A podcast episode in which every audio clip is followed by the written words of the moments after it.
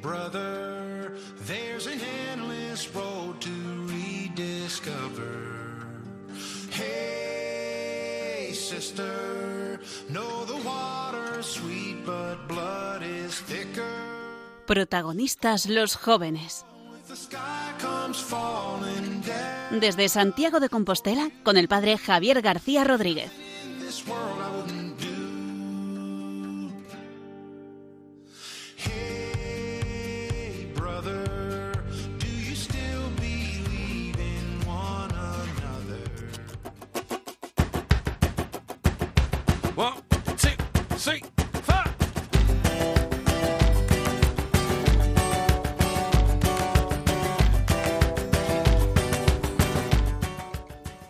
Hace unos días comenzábamos este mes de febrero, febrero del 2022, y el Papa Francisco nos invitaba a orar en ese vídeo que lanza cada mes con intenciones de oración, el vídeo del Papa, nos invitaba a orar por la vida consagrada.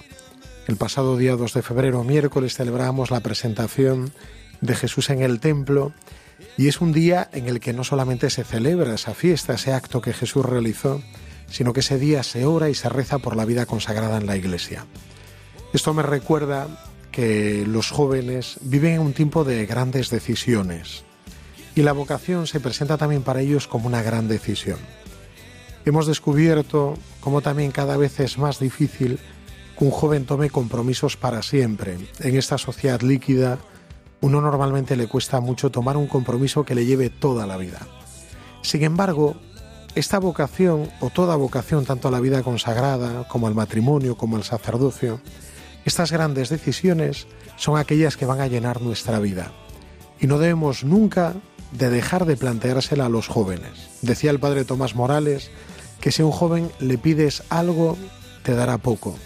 Pero si le pides todo, te dará algo, te dará bastante. Nosotros que presentamos cada vocación como un héroe anónimo, tanto la vida consagrada como sacerdotal como al matrimonio, tenemos que seguir presentándolo así, porque ante la mirada de Dios, cada vida se vive con heroicidad, en los pequeños actos, diariamente. Vamos a rezar hoy especialmente por los jóvenes y rezaremos por su vocación. Arrancamos. Vamos con los contenidos de hoy, programa martes 8 de febrero del 2022. La verdad que esta noche se viene un programa potente y empezaremos con Gabriel Paz, que nos va a hablar sobre el potente equipo diocesano de, de animación litúrgica, el Pedal. En la parte del calor de la lareira estará con nosotros Pietro Ditano para compartirnos su testimonio y sus nuevos proyectos.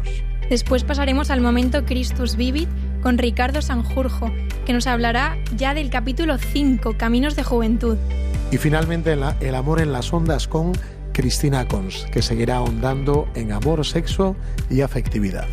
Arrancamos.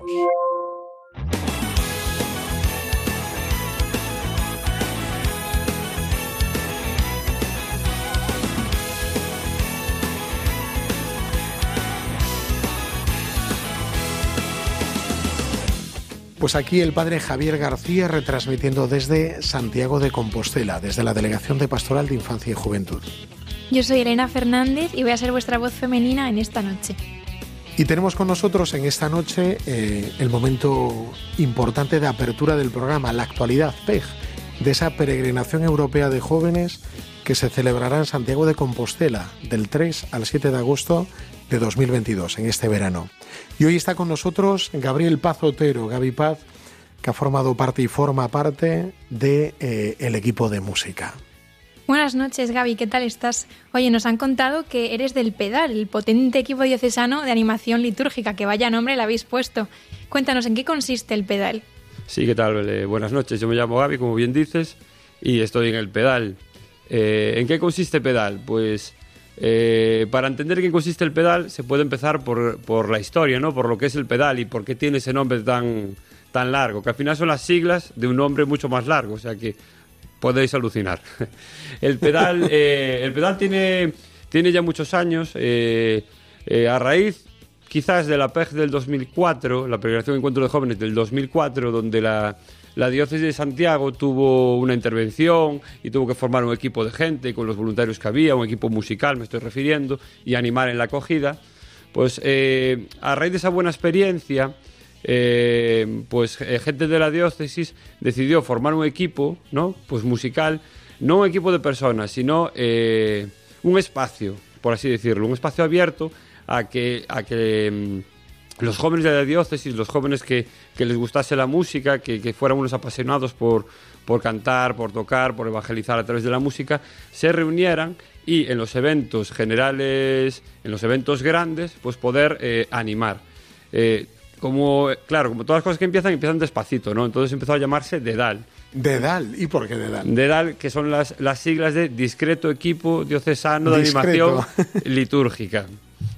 Eh, claro, ese, ese pequeño equipo pues fue tomando, tomando fuerza a través de eventos grandes que en la diócesis, como las vigilias de la Inmaculada, los encuentros de niños, eh, y al coger fuerza, pues eh, hubo que cambiarle el nombre y ya llamarle PEDAL, que es Potente Equipo Diocesano de Animación Litúrgica. Y ahí nació PEDAL.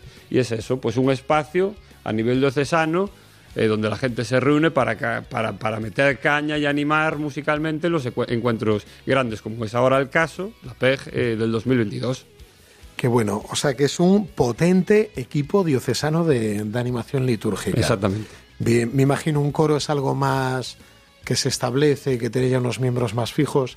El pedal está abierto, como tú decías, un espacio para que cualquier joven pueda venir, ensayar, participar y en el siguiente evento haya renovación, hay otros jóvenes y así se pueda, se pueda realizar. Yo creo que también tú has estado en la última PEG, en la del 2010, ¿no? Que serías un jovenzuelo, porque ahora sigues siendo un joven. ¿Cómo fue tu experiencia en la PEG del 2010? Sí, bueno, eh, en este equipo que decimos de pedal, eh, yo me inicié pues por ahí, por esa época. Eh, estuve un poquito antes, estuve en la formación y cuando realmente el evento grande, grande, grande que tuvo el pedal donde se consolidó fue en la PEG del 2010, efectivamente. Ahí estaba yo. Y súper feliz de estar ahí, vamos, era mi sitio, por así decirlo.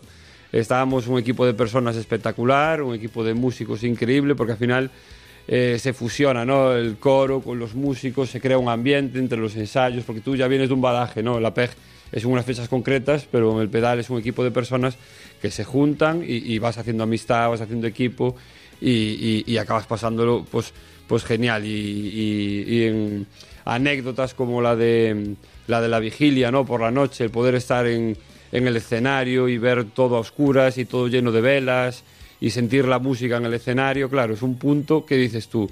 eh, Yo entiendo que la gente que está en su grada está alucinando, porque lo que estamos aquí es un privilegio espectacular. Entonces, claro, dices tú, todo el trabajo que hay detrás, todos esos ensayos, todo el esfuerzo, claro, eh, ves como una recompensa, ¿no? ¿no? No es el ego de estar ahí, sino es la emoción de estar ahí. No sé si me explico. Claro, es que cantar ante 12.000 personas, eso mm, los grandes artistas solamente. Y a ti te tocó en ese estadio de San Lázaro, en los actos del cierre, tanto la vigilia del sábado a la noche como la misa del domingo, la misa final de envío, cantar ante 12.000. ¿Qué se siente ahí cantar y tocar ante 12.000 personas?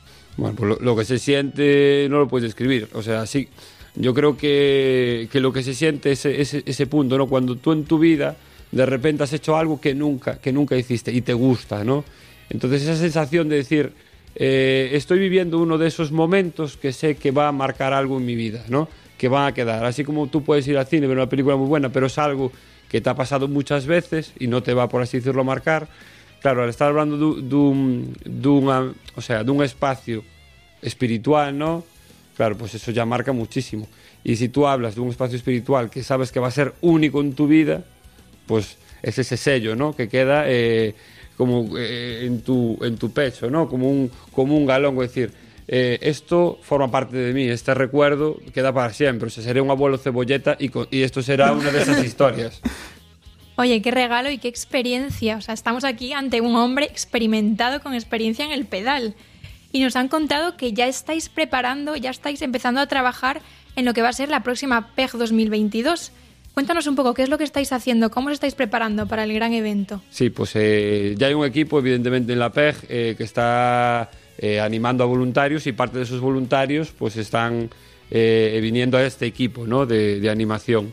Hay un grupo también que, que tengo que decirlo, eh, es, es distinto al del 2010 porque es lo que decimos, el pedal es un espacio, es un equipo que ya os puedo decir que es espectacular, o sea, eh, las personas que ahora mismo hay en pedal ya han hecho su primera, bueno, pues su primera animación en, en la Inmaculada de este año, aquí en, la Catedral de Santiago, y la gente quedó maravillada preguntando de dónde era el coro, pero qué, gente era esta. Claro, ¿de, dónde es el coro? De, de, todos los sitios y de ninguna parte a la vez, ¿no? Somos gente que se junta y que le apasiona animar, y la gente ha quedado alucinando. Y, ahora esto es el, el punto de partida hacia arriba como un cohete a la pej, vamos. Que bueno, estáis teniendo más ensayos ahora, sé que en este mes de febrero habéis tenido el sábado pasado, coincidiendo con el encuentro de voluntarios. Y, y, además, yo creo que tu misión dentro del grupo es tocar, ¿no? Tú eres buen bajista, además. Sí, en el anterior PEG, en el 2010, estaba ahí escondido entre el coro y esta vez, pues, ya estoy ahí con el bajo. Eh, bueno, pues nada, en, otra posición. Eh, ni mejor ni peor, a mí me gustan las dos, a mí me gusta la gente, a mí me gusta animar y estoy feliz donde, me pongan. Qué bueno. Gaby, pues muchas gracias, porque además hace poco también ha salido ya a la luz el videoclip de, del himno de la PEG, que estamos escuchando de fondo y con ahí imagino que, que Lidia nos lo pondrá un poco más alto para, para poder escucharle ese Ven a Santiago que interpretaréis, me imagino también lo ensayaréis. Sí, vamos, por supuesto, el himno, vamos, todo el mundo, o sea, lo interpretaremos nosotros eh, y el resto de gente esperamos que cualquier, o sea, todas las personas se van a la PEG, vengan con el himno aprendido y, que vamos, que no se escucha el coro. O sea, que cuando haya altavoces gigantes sonando, que diga, pero si lo que se escucha es a la gente, no al coro, pues lo que tiene que ser, eso es, efectivamente. Pues ya sabéis, todos los que queráis, del 3 al 7 de agosto, os esperamos en Santiago de Compostela para que cantéis el himno que ahora mismo llega. Estamos deseando escucharos. Muchísimas gracias, Gaby. Nada.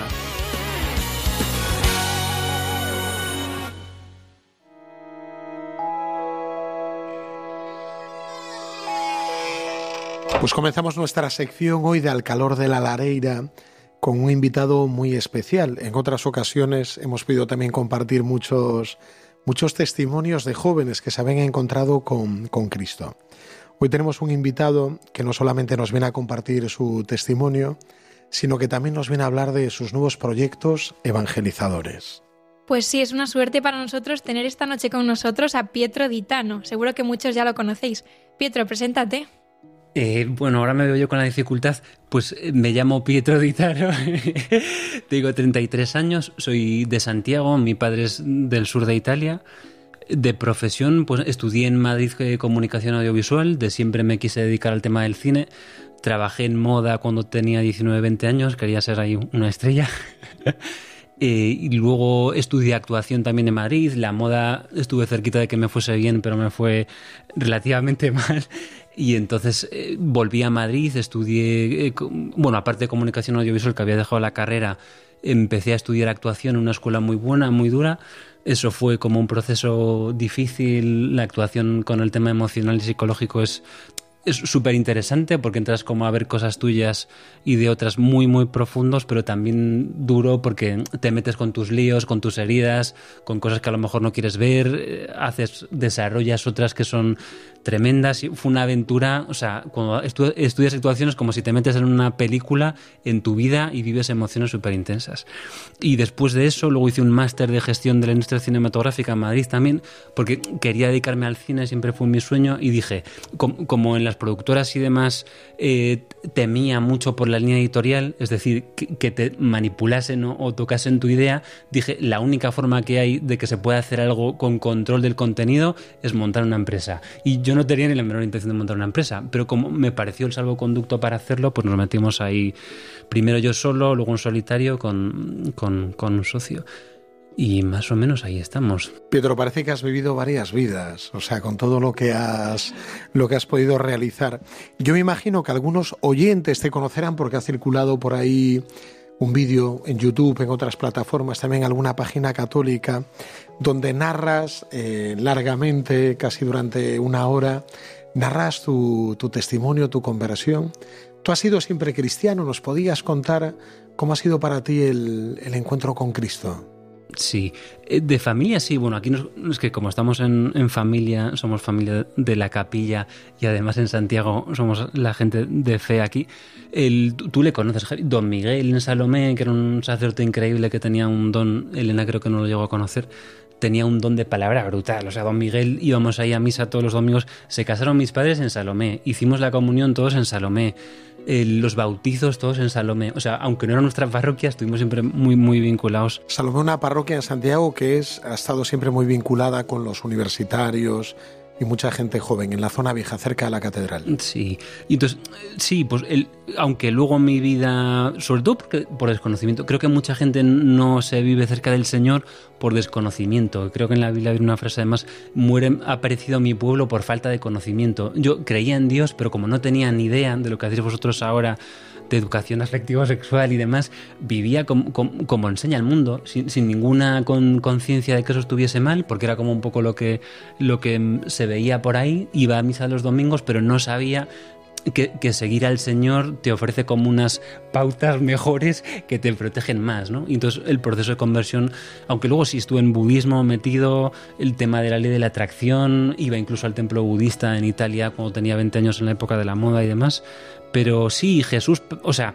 quizá en la iglesia algún momento dejé de ir un pelín más cuando estaba con del budismo, pero Jesús para mí siempre fue el referente total y absoluto. Sí que nunca hubo nada que le sustituyó. De hecho, en budismo cuando decía, no, hay que ponerse aquí eh, de rodillas en este momento para pedir intercesión como de unos niños que estaban considerados por santos, me dolía en el alma. O sea, ese momento como lo ocultaba y un poco por, por corrección lo hacía, pero yo en mi interior no me estaba poniendo de rodillas ante nada, porque aquello no, era, no era Dios y yo no me podía poner de rodillas. Entonces Jesús sí, cristiano sí, pero bueno, a lo mejor con mucha ignorancia hasta el día de hoy, con incoherencia, pero de intención un poco sí.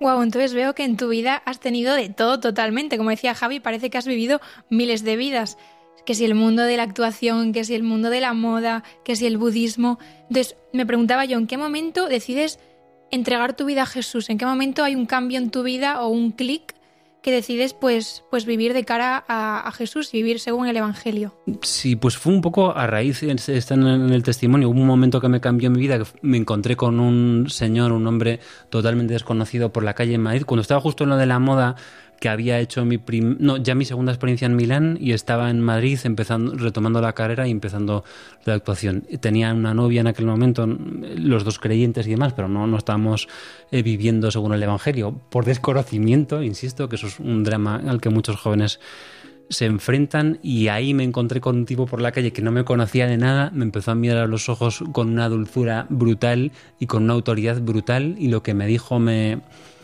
me desconcertó tanto que necesité ir al Evangelio y empezar a leerlo.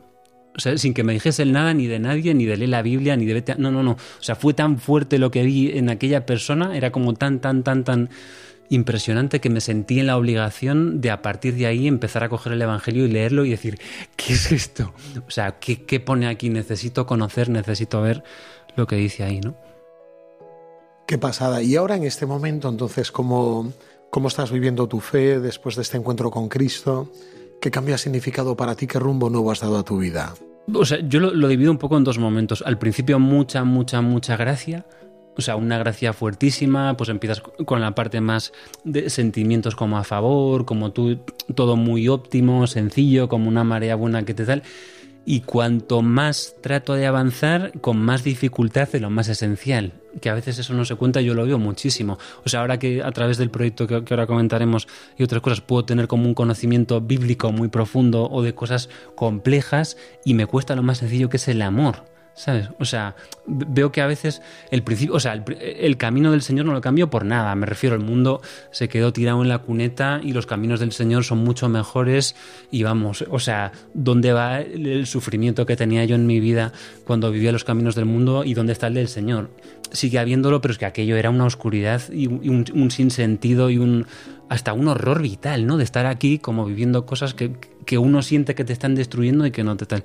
Y ahora, pues bueno, por lo menos sabiendo que los caminos son buenos, sintiendo como mucha más seguridad en mi corazón y en lo que puedo ir haciendo, pero también con esa dificultad de que lo más como que el demonio trata de despistar de lo más sencillo, que es el amor. Entonces uno puede a lo mejor hacer cosas como más profundas o más elevadas o comprender y el amor al prójimo, que es el, el ABC del cristianismo, y me noto ahora, 10 años después de mi conversión, como ahí diciendo, ostras, tengo que volver al principio porque estoy en la A y no sé. Eso es un buen síntoma porque uno siempre que avanza en vida espiritual, más sencillo se hace. Y decía Santa Teresa, ella, ¿no? que es como una habitación que si tú la ves oscura no ves la, suciedad ni el polvo. Si pones un poco de luz comienzas a ver un poco la suciedad, pero si ya abres las ventanas, entra luz del día, la claridad, comienzas a ver ya todo lo, lo que hay de desorden, de suciedad. Es un poco como cuando uno entra en, en vida espiritual. Cuanto más avanza, pues más va contemplando su indignidad, su pobreza. Pero bueno, precioso todo esto que nos, que nos está relatando. Sí, la verdad yo estoy flipando. Muchísimas gracias por compartirlo con nosotros. Y la verdad que a mí me han chivado una cosa y es que me han dicho que te vas a estrenar como director de una película. Bueno, no de una película, de un peliculón. Así que cuéntanos un poco de qué trata esta peli. De la peli, sí.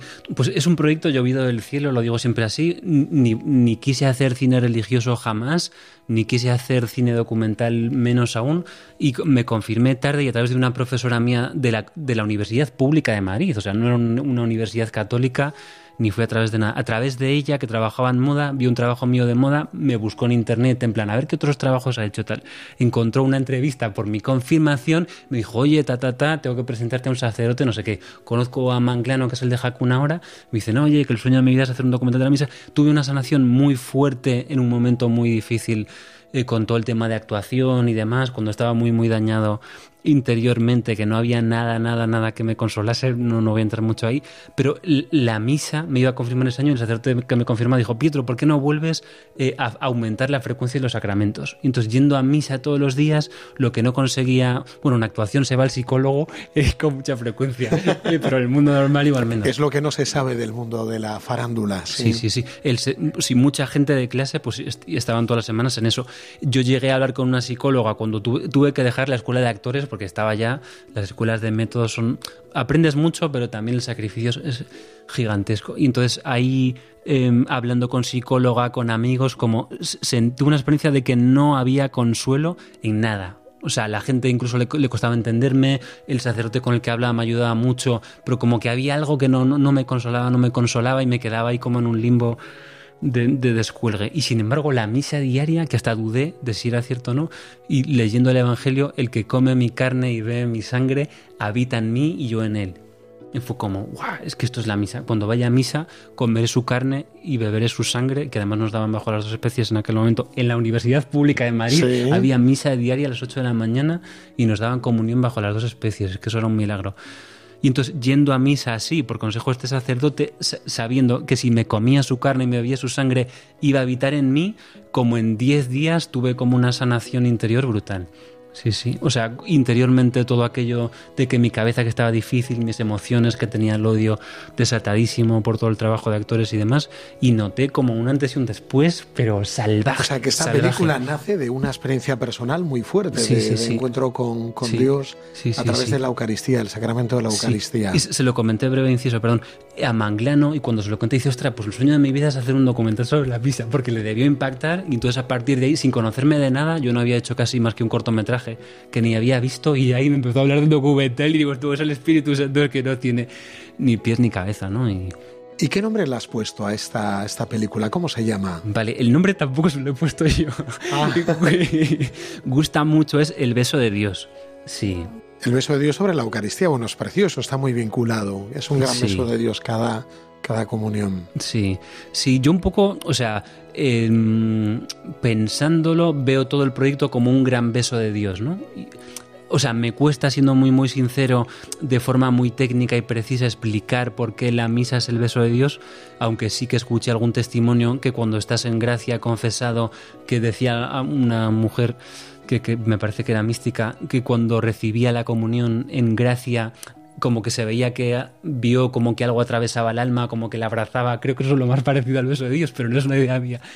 Pero esa parte, eh, sí, como, no sé cómo decirlo, de amor. Es que es complejo, Javi. Igual hasta tú como sacerdote es profundo. puedes acercarte Pero más. luego además me ha impresionado, o sea, que has podido aprender mucho porque has entrevistado a grandes conocedores de la Eucaristía. He visto el tráiler que salía el, cardenal Raniero Canta la Mesa, salía también el gran Scott Hahn, eh, o sea, gente como muy interesante y muy internacional en esta película. Sí, pues un poco, o sea, el, el proyecto fue un desastre, ¿eh? se, se hundió, que a lo mejor ya lo sabéis, estuvo la empresa cerrada dos años y medio, el proyecto hundido, yo trabajando de dependiente, ya dando todo el mundo por muerto, eso y resucitó, que le he dicho en alguna entrevista, y es que eso fue salvaje.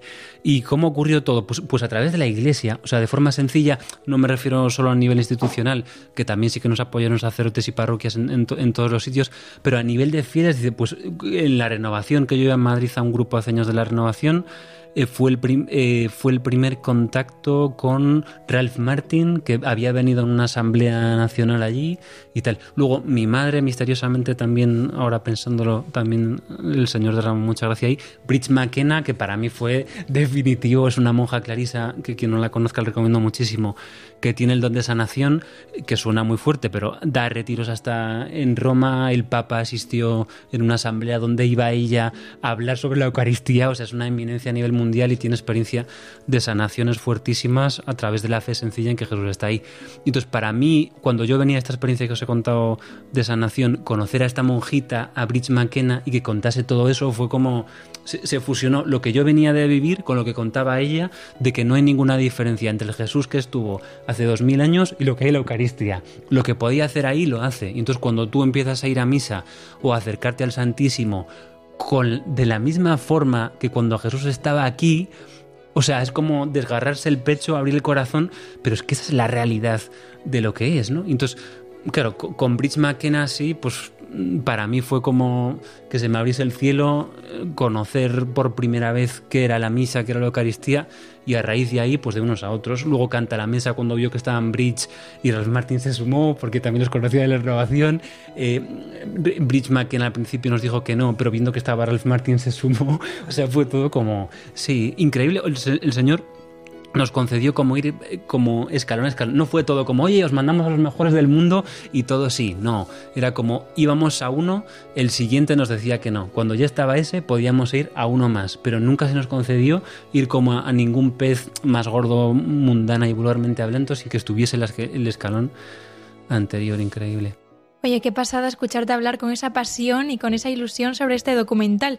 Y seguro que nuestros oyentes también, porque a mí me han entrado muchísimas ganas de verlo. Entonces, cuéntanos un poco ya para acabar, ¿cómo podemos hacer para ver el documental? ¿Cuándo se estrena? ¿Dónde? Sí, pues iba a salir el 25 de febrero, pero por, por perdón, pero por más líos de que nos se retrasó el montaje un mes, que a Elena ya se lo había contado el otro día, que coincidimos en una cosa de la capilla, eh, se retrasa mínimo 22 de abril. O sea, oficialmente la fecha está el 22 de abril. En cines en España, estamos ahora viendo fuera de España para que salga en Latinoamérica, Estados Unidos y algún otro país más por Europa y eso pero mínimo 22 de abril. O sea, el tema es cuadrarlo con la cuaresma para que aparte de ser un proyecto que mola, que confío en que sí, como sí espiritualmente creemos que puede ser un apoyo buenísimo para que ayude a la gente en el tiempo de cuaresma y de Semana Santa, intentaremos hacer un recorrido a través de vídeos que iremos sacando, no centrado en el proyecto, pero sí que favorezcan un poco la línea. O sea, más amplio y más generoso porque no deja de ser una película y la vida espiritual y la relación con Dios es mucho más grande, pero por lo menos meterlo en ese marco un poco para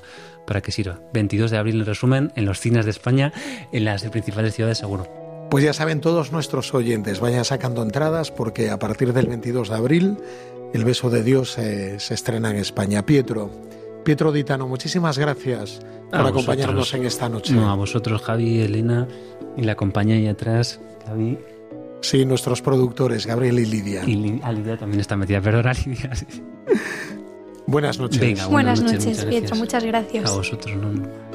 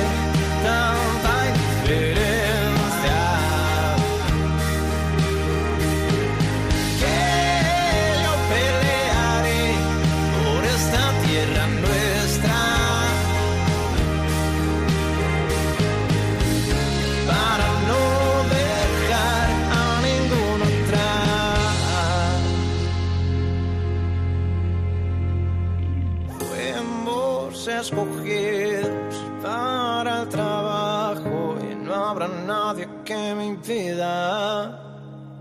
Saltar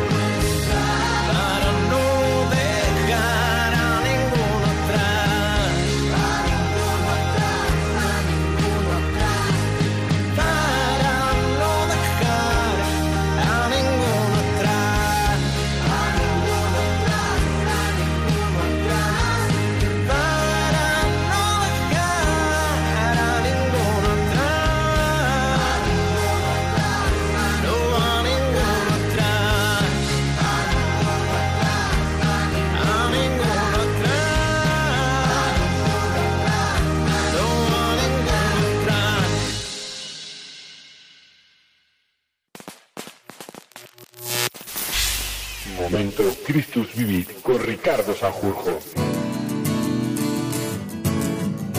Oye, vaya pasada esta canción, me ha encantado. Sí, pues mira, es de un grupo que se llaman Aira, que yo los conocí hace unos meses porque participaron en el Congreso Nacional de, de Laicos en Madrid. Y me gustó mucho el estilo así fresco, juvenil, un toque indie que fue impresionante. Aira, dices, jo, pues no los conocía, la verdad, los voy a empezar a seguir ahora mismo en Spotify, la verdad. Pues adelante, merece la pena. Sí, la verdad, viva la gente con talento. Y hablando de gente con talento, tenemos esta noche con nosotros a Ricardo Sanjurjo, que nos va a hablar un día más de la Christus Vivit. Muchas gracias por lo de gente con talento, ¿eh? A Ricardo, que ya lo conocéis, que es delegado de Pastoral Universitaria en Santiago de Compostela y que ya en los programas anteriores nos ha ido desmenuzando capítulo a capítulo. El último día el gran anuncio y hoy comenzamos con el capítulo quinto. ¿De qué va este capítulo, Ricardo? Pues este capítulo, como decía Elena antes cuando estabais introduciendo los contenidos, se llama Caminos de Juventud. Y va un poco en la línea de algo que comentabas tú, valga la redundancia, en la línea editorial, porque hablabas del crecimiento vocacional, del discernimiento en los jóvenes y un poco trata de eso. Lo que se pregunta al Papa en estos números que van del 134 hasta eh, bueno, 178, que es prácticamente en la mitad de, la, de la carta, es una vez el joven, ¿os acordáis? La última vez, el mes pasado, hablábamos del gran anuncio a los jóvenes, ¿no? Bueno, pues una vez los jóvenes se encuentran con Cristo, ¿cómo pueden vivir esa, bueno, pues su vida en esa compañía con, con el Señor? O eh, dejándose transformar por el gran anuncio pues de, de- del Evangelio de Cristo muerto, resucitado el don del Espíritu, que es de lo que hablaba justo en el capítulo anterior, ¿no? Y en este caso da consejos concretos el Papa a cada joven. Sí, de hecho, yo creo que a partir de este capítulo 5 empieza lo que sería ya la parte más espiritu más pastoral y menos querigmática que serían los, los capítulos anteriores ¿no? de, de, la, de la carta.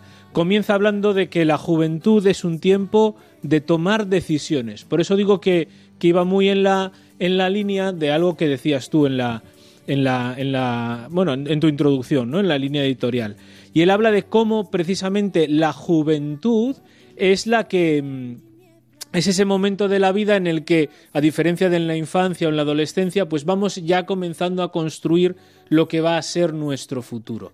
Es ese momento en el que hay que ir dando pasos sólidos, firmes, de cara a lo que va a ser pues nuestra vocación, o sea, ya no solo el estado de vida, si uno se va a casar, si uno va a discernir eh, su, su, vocación a la vida consagrada, en este mes de febrero estamos hablando de la vida consagrada, a la vida sacerdotal, sino en el fondo su lugar en el mundo, construir con bases sólidas nuestro futuro.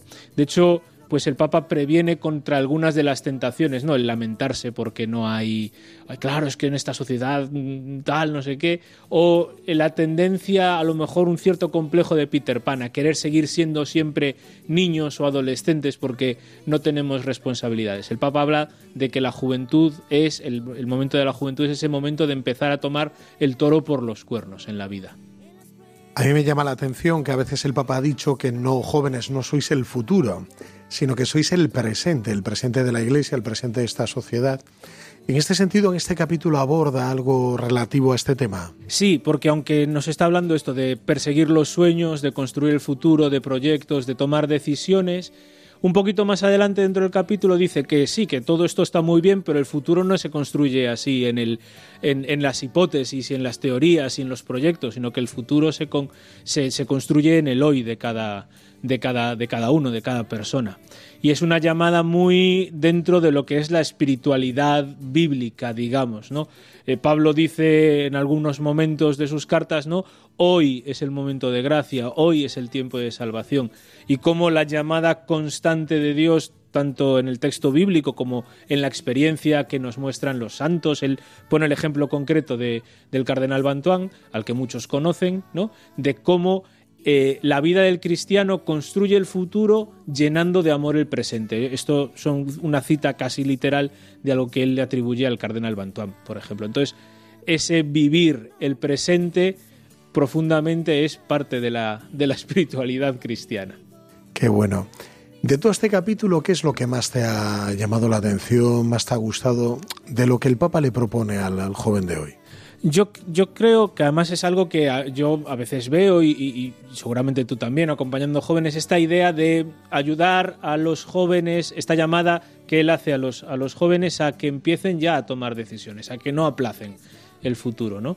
Y cómo pues en nuestra labor, en nuestro caso como, como acompañantes de jóvenes, pues tenemos que irlos animando y dándoles herramientas también para que sean capaces de tomar esas decisiones. Al fin y al, Papa, al, fin y al cabo, el Papa es jesuita, ¿no? Y todo este tema del discernimiento, pues es algo que va muy en el ADN de la compañía, por otra parte. Sí, o sea, yo veo también que es muy importante no solamente invitarles a tomar decisiones, sino el enseñarles a tomar decisiones. Mm. Hay un capítulo que es propiamente vocacional, que está hacia el final del sí, libro. Sí, sí, sí. Pero en este ya va introduciendo así tintes y apuntes también vocacionales. Sí, eh, de hecho, cuando él habla de vivir y experimentar esto que te decía de, Tom, de, de, de aprovechar el presente, él lo llama así, vivir y experimentar, es un vivir y experimentar también para ir entendiendo cómo Dios también nos va guiando en la vida de cada uno. Y, y de hecho, él eh, habla de, en un momento dado, de crecer y madurar. Como la juventud tiene es todavía este proceso en el que nos estamos desarrollando y en esta maduración evidentemente va un proceso vocacional de discernimiento que va implícito, ¿no? Y como la vida del joven, este crecimiento, esta maduración, este enraizamiento, que es de lo que va a hablar justo en el capítulo siguiente, ¿no? Pero se da como en, en dos dimensiones, son dos relaciones. Por un lado, en amistad con Cristo, pero también en fraternidad, es decir, ese diálogo con Cristo, ese, digamos, diálogo vertical entre Dios y yo, que me ayuda, que me ilumina, que ilumina mi vida y que me acompaña y que me da su gracia, me sostiene. Y por otro lado, el diálogo con mis hermanos, porque también mi realidad concreta es llamada a tomar esas decisiones y me invita a tomar esas decisiones, ¿no? Y finalmente dice que el último paso es una llamada misionera, ¿no? O sea, es con los otros, pero también hacia los otros, en esa toma de decisiones. Pues la verdad que se agradecen mucho los consejos del Papa, ya que en este mundo parece que los jóvenes estamos, nos empujan a tomar decisiones y nos cuesta mucho este momento de discernimiento. Entonces, no sé si Ricardo nos podrías contar cuáles son algunos de los consejos de forma concreta que nos dan en este capítulo. Pues mira, una cosa muy chula que dice el Papa, hablando esto que, que decía al final de, de, de una llamada a ir hacia los otros y hacia los demás, el Papa dedica el final de este capítulo a hablar de cómo los jóvenes tienen que ser jóvenes comprometidos. Entonces los anima mucho a no eh, poner fronteras, es decir, a, no cerrarse en mi grupo de amigos o en la gente de mi, de mi facultad o, o sea, ir, a ir, intentar traspasar un poco los límites de los grupos sociales que me son más inmediatos y ampliar, ensanchar las perspectivas. En el fondo es que el Señor nos ha llamado todos a transformar el mundo con nuestra acción y con su gracia, ¿no? Y, y que seamos capaces de tener esta perspectiva, casi habría que decir perspectiva global, eh, a la hora de tomar nuestras decisiones, en la búsqueda del bien común. Por ejemplo, este, esta, este ensanchar nuestras miras e ir más allá de lo que es inmediato me parece que es uno de los consejos más chulos que dice el Papa, porque un poco también lucha contra nuestro ombliguismo a veces que tenemos a ver lo que más inmediatamente puede entrar en contacto con nosotros, ¿no? Pues Ricardo, muchas gracias por desmenuzarnos la Christus Vivid. Terminamos hoy nuestro momento Christus Vivid y te emplazamos. El mes que viene queremos contar contigo. Pues hombre, claro, el mes que viene vamos ahí ya esos jóvenes con raíces que además para la semana, para la cuaresma, que ya estaremos el mes que viene en la cuaresma, pues nos vendrá muy bien ese aterrizar en las cosas concretas cotidianas. Pues te esperamos con muchas ganas, Ricardo. Muchísimas gracias. Muchísimas gracias a vosotros. Pruebas, tu nombre es grande.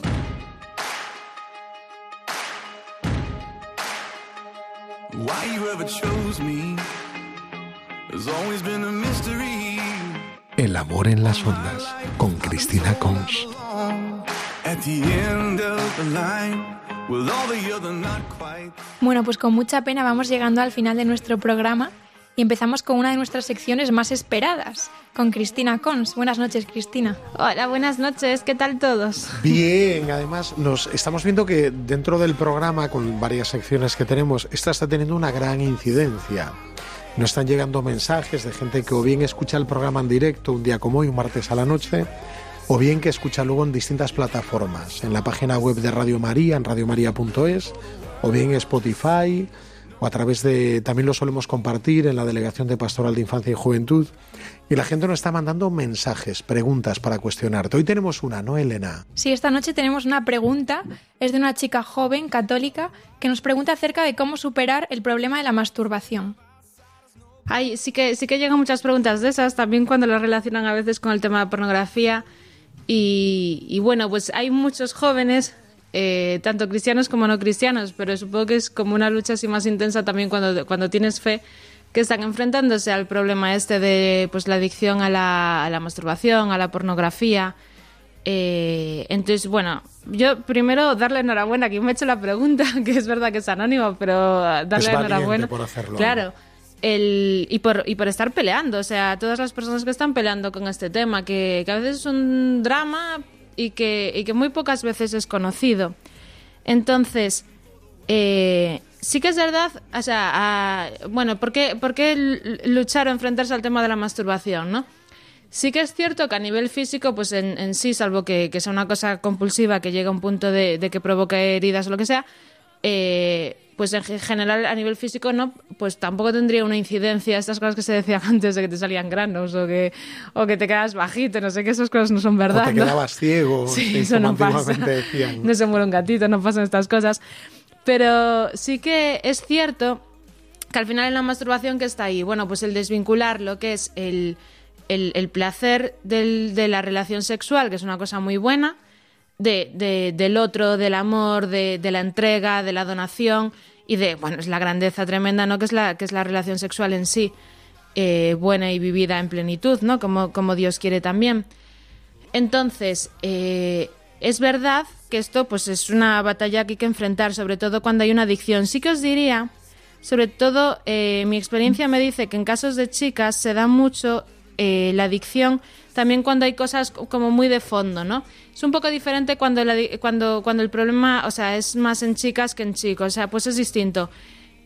Porque, bueno, los chicos en general tenéis, tienen esta batalla muchas veces ya de forma natural, pero en chicas suele haber a veces cuestiones de fondo, que esto yo os invitaría a, a si alguna de las que me está escuchando tiene un problema con la masturbación, eh, pues que revise, ¿no? Porque a veces pues ha habido ahí un abuso sexual en la infancia, muchas veces, que esto es una cosa muy dura, pero ha sucedido.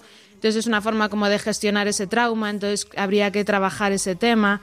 O bueno, puede haber otro tipo de cosas, ¿no? Como pues problemas con habilidades sociales y así.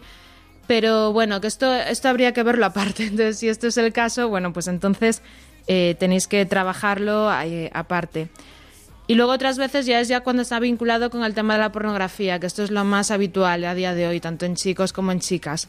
Entonces, ¿qué pasa? Que esto es un, bueno, es una situación que hay que, yo creo que hay que dar luz y sobre todo porque me da la sensación de que tenemos a veces en la iglesia, incluso un, bueno, en la iglesia, en las comunidades cristianas me refiero, eh, sobre todo donde hay jóvenes, pues tenemos un elefante en el salón y lo ignoramos y no puede ser. Entonces, eh, ¿qué pasa? Con 11 años aproximadamente, bueno, las cifras, las estadísticas bajan a, a 8 años la edad de inicio, pero en general la media está con 11 años. eh, pues nuestra generación y un poco las anteriores, sobre todo la generación que, hemos tenido acceso a Internet, pues ha, se ha encontrado con el tema de la pornografía. O sea, 11 años eres un, niño y, y se ha empezado a consumir eh, por varias razones, a veces por curiosidad, porque te lo ha enseñado un amigo, porque entraste y te saltó eso en internet, por lo que sea. Entonces se ha empezado a consumir y, eso provoca una adicción. La pornografía es adictiva. ¿Por qué? Porque despierta el, bueno, eh, activa el sistema de recompensa del cerebro. Porque por la cantidad de dopamina que te ofrece, que te ofrece verlo, eh, se produce es- esa dopamina en esas cantidades tan grandes con una con, un estímulo que es tan eh, accesible, tan fácil de, de conseguir, etcétera, eh, produce que, el cerebro necesite más y lo utilice como regulador emocional. Entonces, cuando una persona se siente triste, cuando tiene ansiedad o está muy estresada, cuando está aburrida directamente, cuando se siente sola, bueno, pues ante esos, estados emocionales, eh, su cerebro le dice como otra vez, venga, pues ahora tenemos que, consumir de nuevo. Es como una brújula. Es, el núcleo accumbens, pero bueno, por si alguien es friki quiere investigar de esto. Entonces, eh, empieza así y se y claro se vuelve una adicción a, a la larga. Entonces a veces está siendo un o sea a mí me parece una pena porque hay muchos chicos o chicas que me dicen no es que tengo un problema con esto y lo he intentado y no puedo dejarlo o, eso se confiesan un montón no sé qué y se sienten súper culpables cuando o sea pues al final es que hablamos también de un tema que es casi una una enfermedad o sea que, que hay que ir más allá. Entonces, ¿qué es importante? Yo eh, os puedo dar, os voy a dar como tres consejos que, que son importantes para, para enfrentar esto, ¿no? Lo primero es buscar ayuda y buscar redes de apoyo. Entonces, esto es importantísimo. Em, lo, bueno, o sea, muchos ya, pues la confesión es uno de los recursos que utilizamos, eso es buenísimo. O sea, el, confesarse pues está genial, porque aparte, bueno, Dios sana y yo estoy convencida de eso y es mi experiencia. Así que eh, confesarse siempre es bueno y necesario y, y orar está clarísimo, pero eh, a veces hay que ir más allá también. Entonces hay que buscar un apoyo. Yo os recomiendo mucho la plataforma de Dale una vuelta, que es muy buena. No sé si vosotros os suena o la conocéis, pero la conoces, Javi. Sí, sí, sí, la conozco, conozco. Además la lleva, bueno, está detrás un psiquiatra, Carlos Chiclana. Sí. Y luego un joven Alejandro psicólogo que Villena. trabaja con él, Alejandro. Ah. Sí, muy interesante. Son unos cracks. Y además que dan formación online, no Dan necesitas formación. desplazarte. Hay grupos, grupos de apoyo, o sea, hay de todo. En YouTube mismo tienen una que es buenísima, un- unos vídeos que a mí me gustan mucho, que se llama el kit para enfrentarte a este tema. O sea, bueno, pues eh, yo eso os lo recomiendo mucho, ¿no? Eh, esa ayuda más profesional. Eh, bueno, todas estas cosas, buscar incluso buscar una persona que te ayude, tu persona salvavidas, que esto sería buenísimo. El encontrar una persona a la que, bueno, pues cuando tengas una necesidad, un problema, lo que sea, tú puedas recurrir y le puedas decir, mira, eh, siento que voy a caer, tal, o, o mi lucha está siendo de esta forma, y le puedas ir compartiendo pues los éxitos, las, los, pues a veces las caídas, lo que sea. Entonces, tener un círculo de apoyo bueno.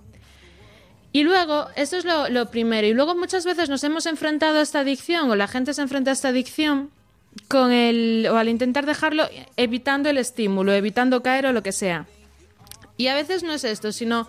De hecho, esto al final lo que provoca es que caigas más, que te metas más en el bucle porque te obsesionas. Es como cuando estás a dieta, yo lo comparo con eso. Entonces, cuando estás a dieta y entonces dices, no quiero comer, no quiero comer. Y entonces, precisamente, oh, esto se ve en cuaresma, yo lo paso fatal, ¿no?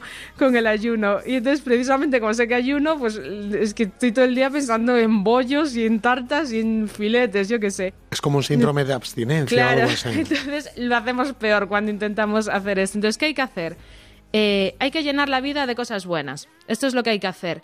Entonces, como, como es una dependencia a la dopamina también del cerebro, lo que hay que hacer es eh, intentar llenar el cerebro de esa dopamina, pero a través de otros recursos que sean más positivos. Entonces, ¿qué hay que hacer? Quedar mucho con amigos, tener eh, gente con la que salir, con la que quedar. Eh, intentar, o sea, también buscar ese éxito o, bueno, la- laboralmente o en los estudios, en lo que sea, pues dedicarte a las cosas que te gustan. Buscar actividades que te enriquezcan, pues es que lo, que sea, pues a uno es friki de los legos, pues haz legos, o, o yo qué sé, escribe un libro, haz lo que quieras. Eh, trabaja, tal, dedícate a estudiar, queda con gente. Eh, cocina, yo qué sé, haz, cos- haz actividades que te, que te gusten y te estimulen, aprende cosas nuevas, que esto es súper bueno y súper importante, eh, haz deporte, el deporte es fundamental, tienes que hacer todos los días 20 minutos de deporte por lo menos, no puedes intentar dejar la adicción a la masturbación ni, ni a la pornografía si no haces deporte, entonces esto porque es lo que mejor dopamina nos da. Entonces, el, el deporte es fundamental, comer sano y dormir ocho horas. Tampoco intentes dejar esto si no estás durmiendo las ocho horas. Entonces, son, son cosas básicas del estilo de vida eh, que es bueno. Entonces, todo esto lo tienes que ir integrando. Tienes que tener esa vida que, que te- una vida que te encante, de la que no quieras evadirte y así. Y después, lo último, es tienes que aprender a identificar qué cosas te están generando esas necesidades. O sea, eh, esa necesidad de, ver pornografía, masturbarte. Entonces, ¿cómo estoy antes de hacerlo? Pues me siento solo, o me siento triste, o me, me aburro mucho, yo qué sé, lo que sea. Y eh, hacer una ruta de decir, bueno, pues voy a pensar qué necesito concretamente yo para satisfacer esa necesidad sin, sin tener que ser a través de la, de la pornografía. De hecho, yo suelo invitar a que escribáis una carta de despedida a la pornografía o a la masturbación si queréis, como si fuese una persona, una relación, rompéis con ella, lo dejáis y, y haces los compromisos que quieras hacer y ahí analiza profundamente quién eres, cómo es tu historia con ella, qué necesidades nuevas tienes, o sea, qué, cosas nuevas tienes que hacer, qué hábitos nuevos tienes que coger, te comprometes a ello y dejas esa carta en un sitio que puedas ver con frecuencia y vas acudiendo a ella. Entonces, el- los tres puntos, tener grupo de apoyo, buscar gente eso que te pueda ayudar, el llenar tu vida de cosas buenas, tener una vida que te encante, con mucha dopamina, deporte, todo, y escribir una carta de despedida donde hagas una reflexión profunda de tu historia con ella, las necesidades que está cubriendo y cómo puedes cubrirla ahora con cosas nuevas. Cristina, pues me gusta mucho el planteamiento porque a veces da la impresión de que solamente es reprimir el deseo sexual o decir no peques y ya está, sino que es abordarlo de una forma más integral, ¿no? Porque a veces eso es como una medida compensatoria o algo a lo que se ha acostumbrado, como dice el catecismo, ¿no? Que a veces atenúa también la gravedad moral de alguien que desde niño se ha acostumbrado a tener eso como un recurso compensatorio, ¿no? Ante una vida más vacía o el sinsentido. Sí, totalmente. Muchísimas gracias, Chris, por hablar de estos temas tan necesarios para los jóvenes hoy en día. Ha sido un placer tenerte con nosotros esta noche, un privilegio. Y nada, muchísimas gracias. Y apuntad las- los tres consejos que nos ha dado. ¿Nos los recuerdas finalmente para todos los oyentes? Buscar grupos de apoyo, personas que te puedan ayudar, Personas. el generar hábitos nuevos para tener esa vida que quieras tener, especialmente el deporte, hábitos. y la carta de despedida donde reflexiones. Eh, sobre tu vida y tu historia. Y eso, recordad, por lo que has dicho tú, que somos personas enteras, cuerpo, alma, espíritu, todo es la misma cosa, entonces es muy importante trabajar desde las tres dimensiones. Genial, pues si queréis también poneros en contacto con ella, con Cristina, ¿dónde te pueden escribir? Pues si queréis a mi Instagram, cris.cons, yo creo que es lo que más accesible es, pero si no también al correo de Radio María que luego nos lo pasan. Sí, el correo de Radio María es protagonistas los jóvenes 1 en número arroba radiomaria.es. Exactamente, pues ahí me podéis contactar. Gracias Cristina, buenas noches. Muchas gracias, Chris. Buenas noches.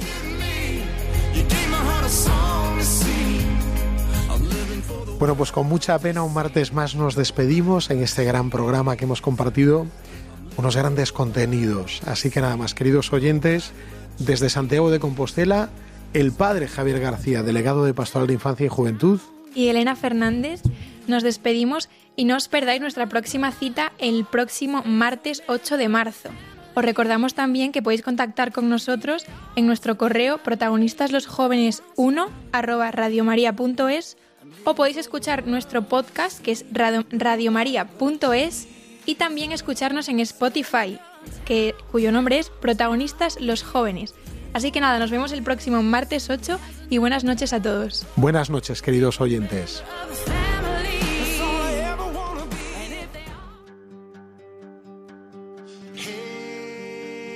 Brother, there's an endless road to rediscover.